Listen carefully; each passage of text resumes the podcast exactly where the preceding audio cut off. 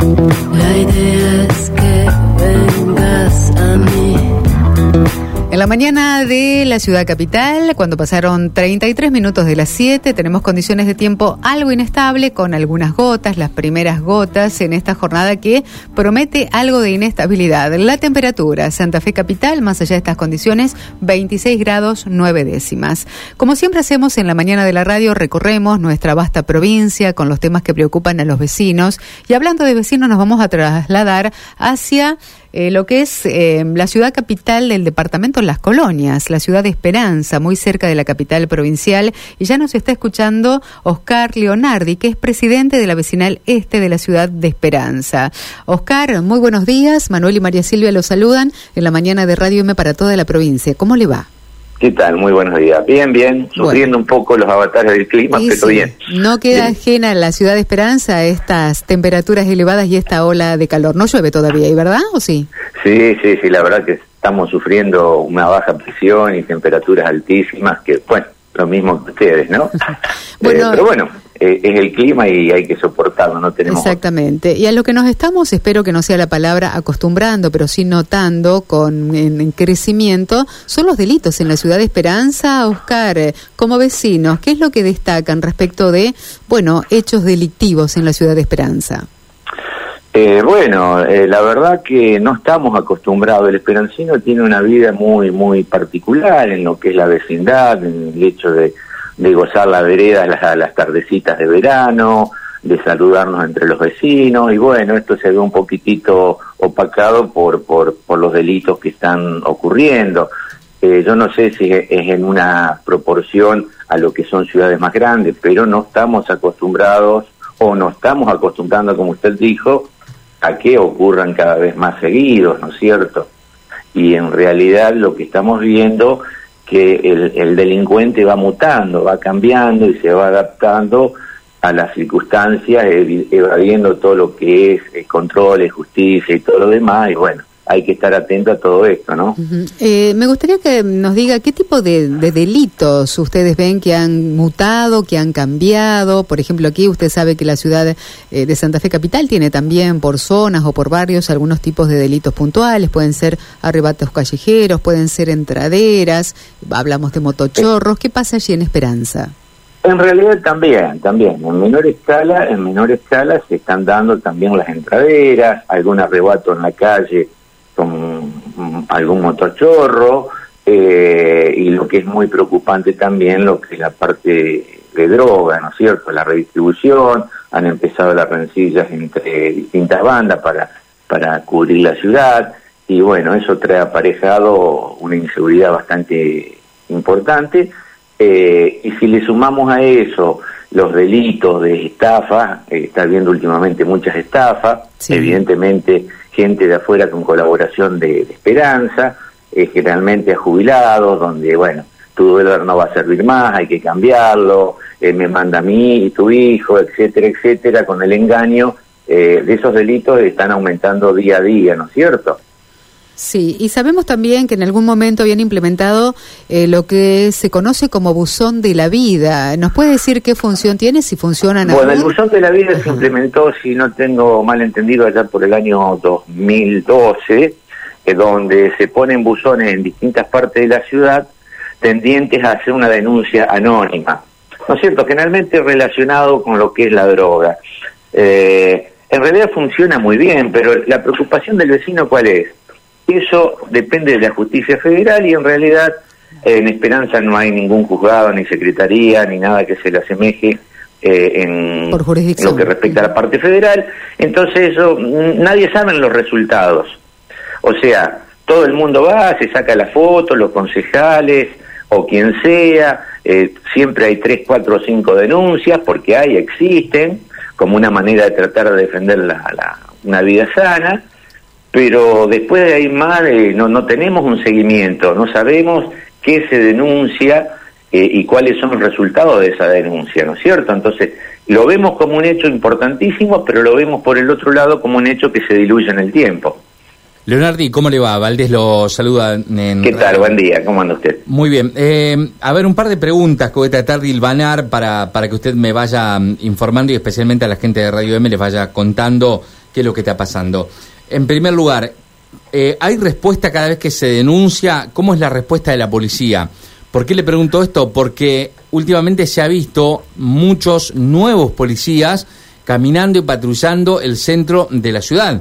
Eh, Claro. si eso ha servido como para ahuyentar o por lo menos disminuir el tema de mm, eh, el tema de los delitos. Y en A ver. sí, Sí, nosotros estamos convencidos que la prevención es lo mejor para combatir el delito. Está. ¿Por qué le digo esto? Porque en el momento de que se produce un hecho delictivo, y acá tenemos una red de cámaras y centros de monitoreo que funciona muy bien, por supuesto que falta triplicarlo si, si vamos al caso, pero funcionan y se han esclarecido muchos delitos. Pero el tema cuál es?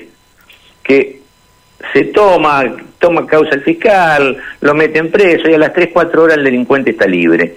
Entonces, eh, la, la impunidad que existe en ese aspecto es muy grande. Entonces, yo creo que al momento de, de llamar al 911 tenemos muy buena respuesta, eso eh, es así. O sea, si un vecino lo denuncia por, por un hecho sospechoso o alguien que está caminando por los tapiales, el 911, llamando al 911 hay una actuación bastante rápida. En ese sentido estamos eh, bastante eh, bien. Eh, el tema, como yo le estoy diciendo, ¿qué sucede luego de que se produce el delito? O sea, eh, hay una impotencia tal. O sea, sabemos bien que el delito va de la mano de un montón de otros factores. Es un hecho social donde interviene un montón de, de componentes que no se va a solucionar de un día al otro, pero donde tienen que participar desde el vecino como una vigilancia y una prevención, hasta el Poder Judicial, la parte municipal, concejales, senadores, diputados. O sea, un hecho, sabemos que es bastante complejo, pero creemos que la prevención a ese delito es lo que va a funcionar mejor. Bien, Leonardo, y la otra pregunta que le, le quiero realizar es la siguiente. Ustedes desde la vecinal Este de Esperanza en algún momento promovieron reuniones para el traslado de boliches bailables que están en el centro de la ciudad hacia una zona eh, un poco más alejada para prevenir un poco de la contaminación acústica, ¿no? Y de paso también eh, evitarse los desmanes que hay a la salida de, los boliches. ¿En qué quedó esa cuestión? Eh, ¿cómo, ¿Cómo se sigue tratando? Porque fue un tema que llegó hasta el Consejo de la Ciudad de Esperanza y donde habían este, participado también algunos concejales. Bueno, ¿cuáles fueron las respuestas concretas que se le dieron y qué cariz tiene ese tema hoy por hoy? Bueno, como todo tema eh, de transformación urbana, eh, donde eh, interviene el ciudadano común, donde interviene el que está invirtiendo en poner un boliche bailable, donde interviene la juventud que quiere di- divertirse, es un tema que, que, que es conflictivo, ¿no es cierto?, para uno y para otro. Eh, por suerte hemos convocado hace, mm, capaz que me atrevo a decir, no sé si un año atrás ya, una reunión convocando a concejales, vecinos, ejecutivo, etcétera, etcétera. Y el resultado al día de hoy, en la última reunión que tuvimos, el ejecutivo presenta una zonificación que es eh, similar a donde está un actual boliche sobre Ruta 6, eh, bueno, expandiéndose, ¿no es cierto?, hacia, hacia el norte y hacia el sur.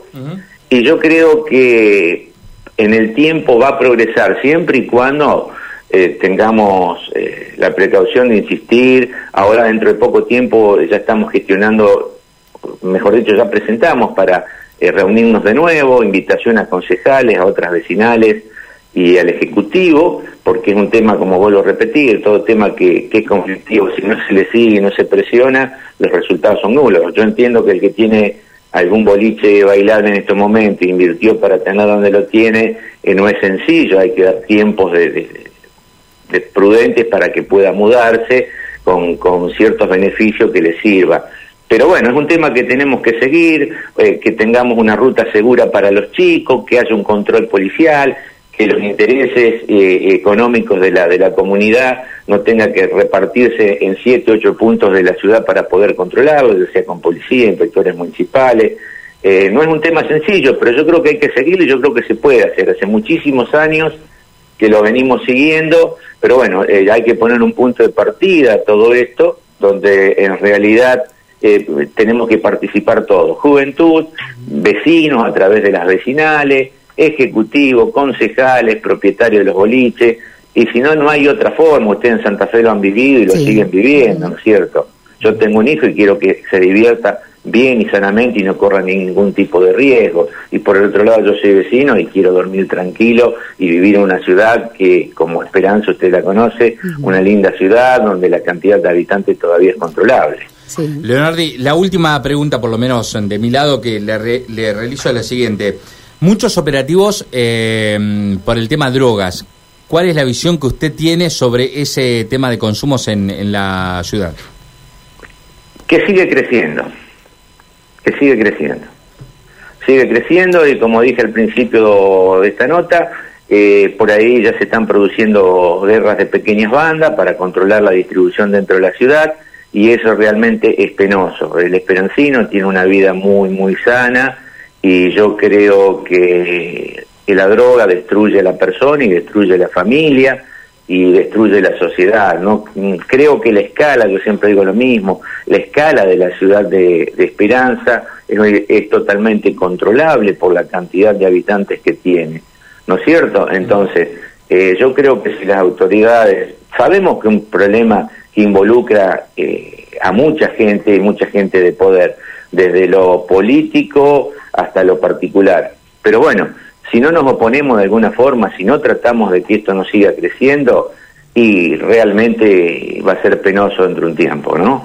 Eh, así que yo, en, lo personal, creo que esto sigue creciendo. Eh, el menudeo, quien conoce un poquitito, le pasan un teléfono y, y en realidad eh, la compra se hace libre, o sea, no, no, no. Es que está en una esquina parado, pero bueno, quien sabe y conoce no tiene ningún problema en encontrar, en encontrar droga para comprar en Esperanza, ¿no? Oscar ha sido muy amable por este tiempo para con Radio M para plantear esta situación, temas que preocupan, que son los mismos que nos preocupan aquí a los santafesinos en diferentes sí. barrios. Así que ha sido muy amable por este tiempo, le dejamos un saludo particular. Muy bien, gracias a ustedes. ¿eh?